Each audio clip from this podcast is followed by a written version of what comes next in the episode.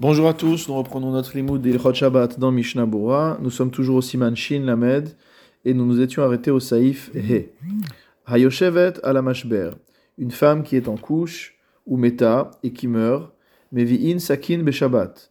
On apportera un scalpel le Shabbat, afilu derer reshut arabim, même en passant par le domaine public, vekorin bitna, de manière à pouvoir faire une césarienne, ou motzi'in havalad, et à faire sortir l'enfant.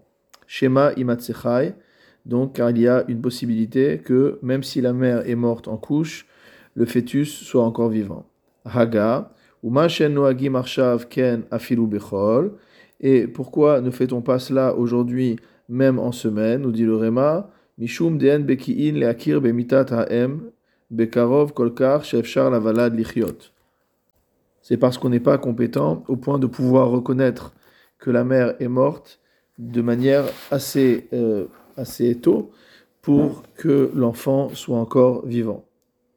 Mishnah Bora, Saif Katan, Yudzaïn, Afilu Derech Reshut Arabim, on ira même porter un couteau, un scalpel à travers le domaine public pour pouvoir sortir le fœtus du ventre de la mère.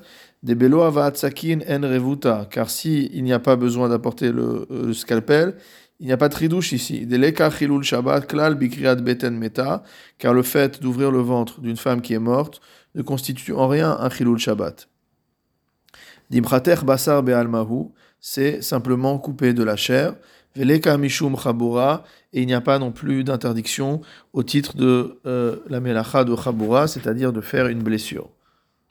En effet, l'interdiction de faire une blessure le Shabbat est un dérivé de la melacha euh, qui est, consiste à enlever la vie, à tuer. Or ici, il s'agit d'une femme qui est malheureusement déjà morte, donc en coupant sa chair, on ne transgresse aucune interdiction. Mishnah Bura Saïf Katan Yutret, Shema Imatsechai, car peut-être trouvera-t-on l'enfant encore vivant. Vashmoinan Shafilu Sefek Pikuach Nefeshze, c'est-à-dire qu'on apprend ici que même s'il y a simplement une possibilité pour que on sauve la vie, alors que, donc elle va repousser le Shabbat, alors qu'il s'agit d'un enfant motamo qui n'a jamais encore été vivant. Il est vivant au titre de fœtus, mais il n'est pas vivant au titre euh, de d'être à part entière. Malgré tout, la vie de ce fœtus repousse le Shabbat. Donc la possibilité que le fœtus soit encore vivant nous permet de transgresser le Shabbat pour éventuellement le sauver. Mishnabura Saif Katan Mishum de En Donc le Réma a dit que à son époque, on n'avait pas l'habitude, même lorsque une femme mourait en couche la semaine, d'ouvrir son ventre pour sortir le fœtus, car on n'était pas assez compétent pour comprendre à quel moment la femme était morte déjà, et qu'il n'y avait aucune possibilité que l'enfant soit encore vivant. Shema Raknit Alpha. Car lorsqu'on voyait qu'une femme euh, perdait connaissance, on se disait que peut-être elle s'était simplement évanouie. Veim et que si on commence à lui ouvrir le ventre, on va la tuer, on va l'achever. Et donc on a besoin d'attendre pour voir si elle est vraiment morte ou pas. Et en attendant finalement que l'enfant, euh, en, attendant d'être sûr que la mère soit décédée, euh, l'enfant, il a déjà également eu le temps malheureusement de mourir. Le Rav Moshe Feinstein dit que de nos jours, il faut s'efforcer d'avoir un, diagnostic très rapide sur l'état de la mère pour pouvoir sortir l'enfant immédiatement si jamais on considère que la mère est décédée. Par ailleurs, de nos jours, il y a à la fois la possibilité de déterminer très rapidement euh, la vie ou la mort de la mère, et d'autre part, il y a également des manières de savoir si l'enfant est encore vivant, si le fœtus est encore vivant. Et donc, le Shevet Alevi rapporte au nom du Gaon Rabbi euh, Isser Zalman Meltzer qu'il faut euh, se comporter selon le psaque du Shulchan Aruch et d'ouvrir le ventre de la mère pour sauver le fœtus. Shulchan Aruch Saif Vav, Osin Medura la Yoledet, on fait un feu pour l'accoucher, Kol Shloshim pendant tous les 30 jours qui suivent l'accouchement, va filu bitkufat tamuz, même si on est à la période estivale, au mois de tamuz. Ve'im mutarim acherim leitramem kenegadamedura, Quant à savoir si d'autres personnes ont le droit de se réchauffer à ce feu, c'est-à-dire des gens qui eux ne sont pas en danger, Ayen le el siman resh ainvav va voir au-dessus au siman resh ainvav. Mishnabura saif katan kaf medura, donc on a le droit de faire un feu. Vewadin bismanenu leachem atanur, de nos jours, cela correspond, nous dit le Mishnah Bora, à réchauffer le four, le poêle.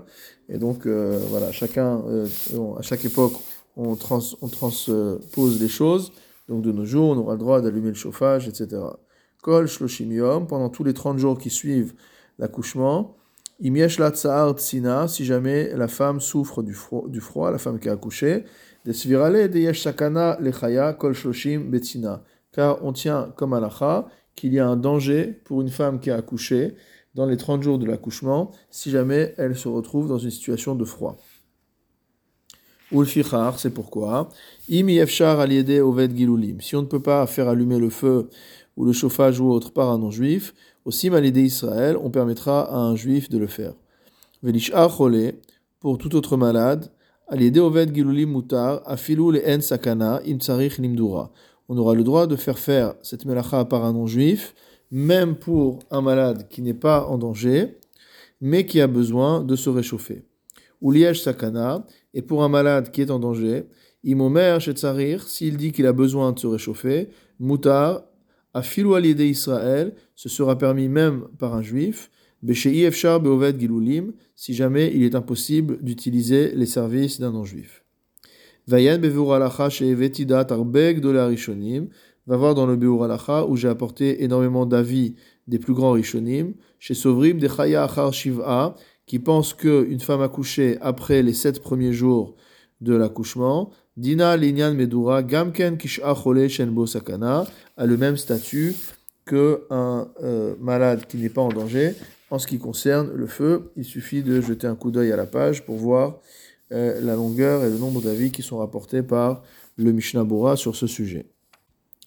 Shulchan Aur Saif Zain, Havalad Shenolad, l'enfant qui est né, Osinlo Kol Serachav, on fait pour lui tout ce qui est nécessaire, ou Machitzinoto, on le lave, ou Molchinoto, on le sale, mot on va expliquer ça, Vetomnin Ashilia Kede Sheyecham Havalad. Et on enfouit le placenta pour que l'enfant puisse se réchauffer, Vechotrin et Hatabour, et on coupe le cordon ombilical. Cela concerne un enfant qui naît au neuvième mois de gestation ou au septième mois de gestation. Aval imnolad lishmona, mais s'il est né au huitième mois de la grossesse, osafek ben shim'a oshmona, ou qu'on a un doute quant à savoir s'il est né au septième mois ou au huitième mois, en mechalelim alav, on n'aura pas le droit de transgresser le Shabbat pour lui, et la imken gamru searo sauf si on voit que ses cheveux sont déjà présents, et qu'il a également des ongles. Mishnabura Seif Katan Kavbet, aussi Lokol Tserachav, on peut faire tout ce qui est nécessaire à l'enfant. Hainu Hadim voir les kameh, c'est-à-dire les choses qui sont expliquées par la suite. Uma Chitzin, Seif Katan Kav Gimel, on a le droit de le laver. Eno les filles à Seder Amvoir Bechas, les choses sont rapportées par le Shulchan dans un ordre différent de celui de la Gemara. Uma Pik Mikira, et il s'est appuyé sur l'ordre qui apparaît dans euh, le texte de la Torah. Vesham ita, et là-bas il est écrit, des chotrin hatabour, que d'abord on coupe le euh, cordon ombilical, ve'acharkach ruchatzinoto, qu'ensuite on lave l'enfant, vechen katava rambam beperek bet milchot shabbat, c'est également ce qu'écrit le Rambam dans Silchot Shabbat au chapitre 2.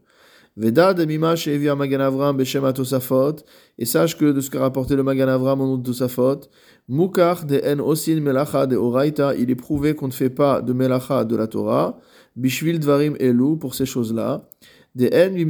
Sakana. Car le fait de ne pas faire ces choses-là ne constitue pas un danger pour l'enfant, mais simplement une gêne, une peine. Ve'imken, et si c'est ainsi, les fizeh im en lo sakin Dans un tel cas, si on n'a pas de couteau pour couper le cordon ombilical, le et qu'il faut aller le chercher en passant par le domaine public, Asur le Aveo, ce sera interdit de la porter. Et là, Iksherenu le Ata, pour l'instant on fera simplement un nœud. Vewadin bishared varim amuzkarim kan, il en sera de même pour les autres choses qui sont rappelées ici. Ou bebeur heveti dat rishonim. Dans le beur alacha, j'ai rapporté l'avis des rishonim. Des mutar lechalel bimlacha doraita bishvilze ayen sham, qui lui permis de transgresser une melacha de la Torah. Pour cela, va voir là-bas.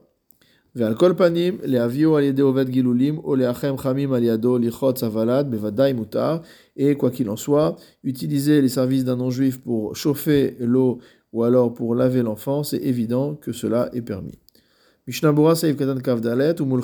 On sale l'enfant. C'était une coutume apparemment à l'époque, de manière à ce que la peau durcisse. C'est ce que dit Rashi. Et on ressort de là, il ressort de là que cette melicha se fait avec du sel. Ou Mishnah la Rambam Katuv, dans le commentaire de la Mishnah du Rambam, il est écrit Venotnim alav avak hahadas veadomelo, qu'on met sur la peau de l'enfant de la poudre de myrte et autres choses qui, sont, qui ressemblent. et c'est également ce qui ressort du Sefer Aruch de Rabbi Nathan de Rome à l'article laf.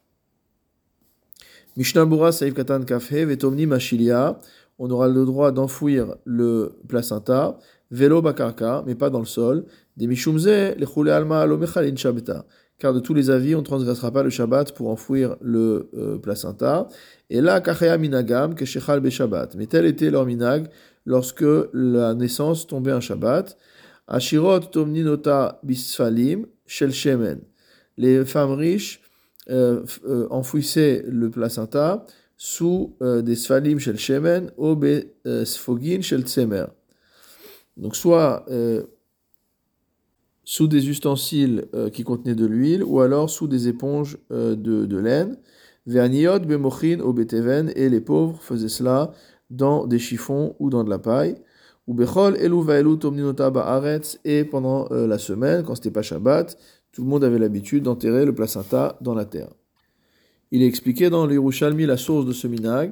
C'est une sorte de euh, mashkon, une sorte de dépôt de garantie qui est donné à la terre pour lui dire que voilà, cet enfant qui vient de naître, lui aussi euh, finira par revenir à la terre.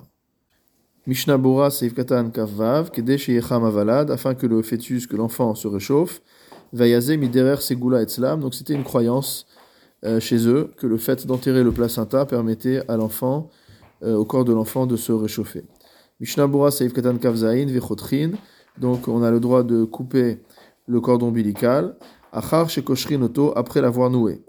Ve'ayen Bemagan Avraham, va voir dans le Magan Avraham, Shechatichat Atabur Be'alma Eno Ki Im Shvut, que le fait de couper le cordon ombilical n'est considéré que comme une interdiction des Rabbanan, ou Sefer Kovetz le Rambam, et dans le Sefer Kovetz du Rambam, Katav Beshem Sefer Shoshanim le David.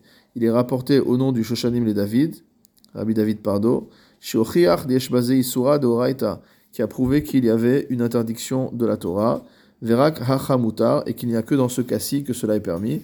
Ayen Sham va voir là-bas. Mishnah Bura Saïf Katan Kafret, Aval Nolad Lishmona. On a dit que tout ce qui était permis, c'était uniquement pour un enfant qui est né au 7e ou 9e mois de gestation, mais que s'il est euh, né au 8e mois ou qu'on a un doute entre le septième ou le huitième, ça ne marche pas. Devada ilochaye, parce qu'en fait, on n'a pas de certitude qu'un enfant qui est né au huitième mois de gestation soit un enfant viable. Mishnah Bura Seif Katan Kaftet, donc dans ce cas-là, En Mechalelin, on n'a pas le droit de transgresser le Shabbat. De Kevan de Misap Kalan Imaya Ben Kayama Meolam, car étant donné qu'on a un doute quant à savoir si cet enfant n'a jamais été viable, Lo Mechalelinan, on ne peut pas transgresser le Shabbat. Velodame Yoshevet Alamashber, Cela ne ressemble pas au cas de la femme qui se trouve en couche du Saïf E. De Ata Maïre de. Car là-bas, on parle d'un cas où elle a fini sa grossesse. Vayen Bebur Alacha Mashekatav Nubazé. Et va voir dans le Beur Alacha ce que nous avons écrit sur ce sujet. Mishnabura Saïf Katan Lamed. Et là, Imken Gamrou. Sauf si on voit que l'enfant a déjà des ongles et des cheveux. Kaegam Ben Shmona, cela concerne même un enfant qui est né au huitième mois de gestation, qui est Deita Bet Yosef, comme cela figure dans le Bet Yosef. Ve'ataam, quelle est la raison? De Amrinan Ben Shiv'a, Ve'ishtuyehu de Ishtahe. C'est comme si c'était un enfant qui était né à 7 mois, mais qui avait pris son temps pour sortir. Ve'ayen Bebur Agra, Shenish Arbedin Ashulchan Aruch va voir le Gaon de Vina qui a laissé le, le din du Shulchan Aruch, Motamo Betzaechiyun, c'est-à-dire qu'il il se pose des questions quant à la validité de la décision du Shulchan Aruch. Vedato de Leinian Chilul Shabbat, et il pense que concernant le fait de transgresser le Shabbat, Lo Samchinan Agamru Lechud. On ne peut pas s'appuyer juste sur le fait que l'enfant ait des ongles et des cheveux. Kim Dafka Keshesha Gamken Shoshim Yom. Mais il faut également qu'il ait, euh, mot qu'il soit resté au moins 30 jours. Verak Leinian Tiltu Latinok Nuchal Ismoch Asimana de Gamru Lechud. Donc si l'enfant a vécu 30 jours, s'il est né au 8e mois et qu'il a vécu 30 jours, alors oui, le fait d'avoir des ongles et des cheveux est une euh, raison de dire que c'est un enfant viable et qu'on peut être Mechal el Shabbat pour lui. Et d'après euh, le Gaon de Vina, le fait qu'il ait, euh, des cheveux, qu'il ait des cheveux et des ongles, cela permet simplement de déplacer l'enfant le jour de Shabbat, mais pas plus.